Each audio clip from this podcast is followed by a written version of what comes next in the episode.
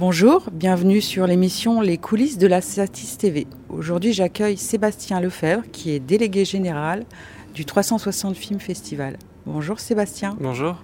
Hier s'est déroulée la remise des trophées du 360 Film Festival, un festival qui célèbre sa cinquième édition.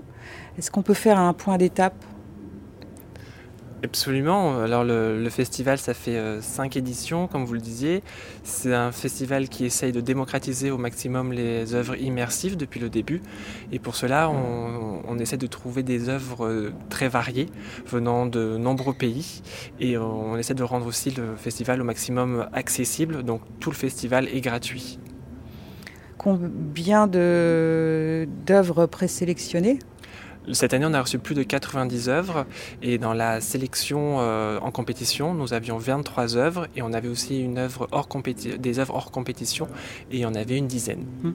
Avec euh, beaucoup, beaucoup d'œuvres euh, qui étaient présentées au public pour la première fois. Absolument, on avait cinq euh, œuvres euh, qui étaient des premières mondiales et on avait aussi la chance d'avoir des œuvres en première européenne et première française. C'est un palmarès qui délivre un grand prix, mais également euh, d'autres prix.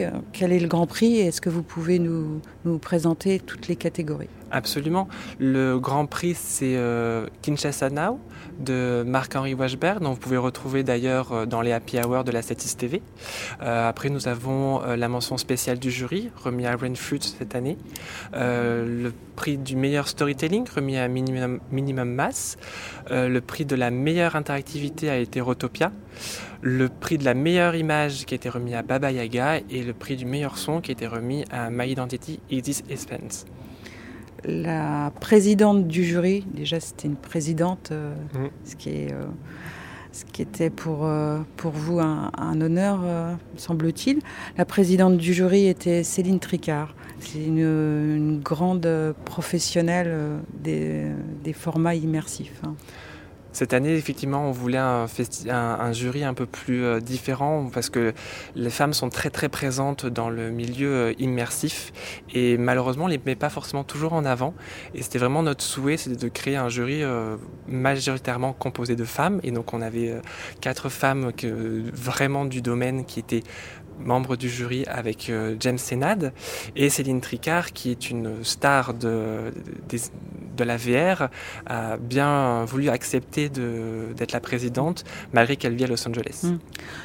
Alors, pas de chance, mais ça n'a pas changé grand-chose puisqu'elle vit à Los Angeles, donc elle n'était pas là physiquement.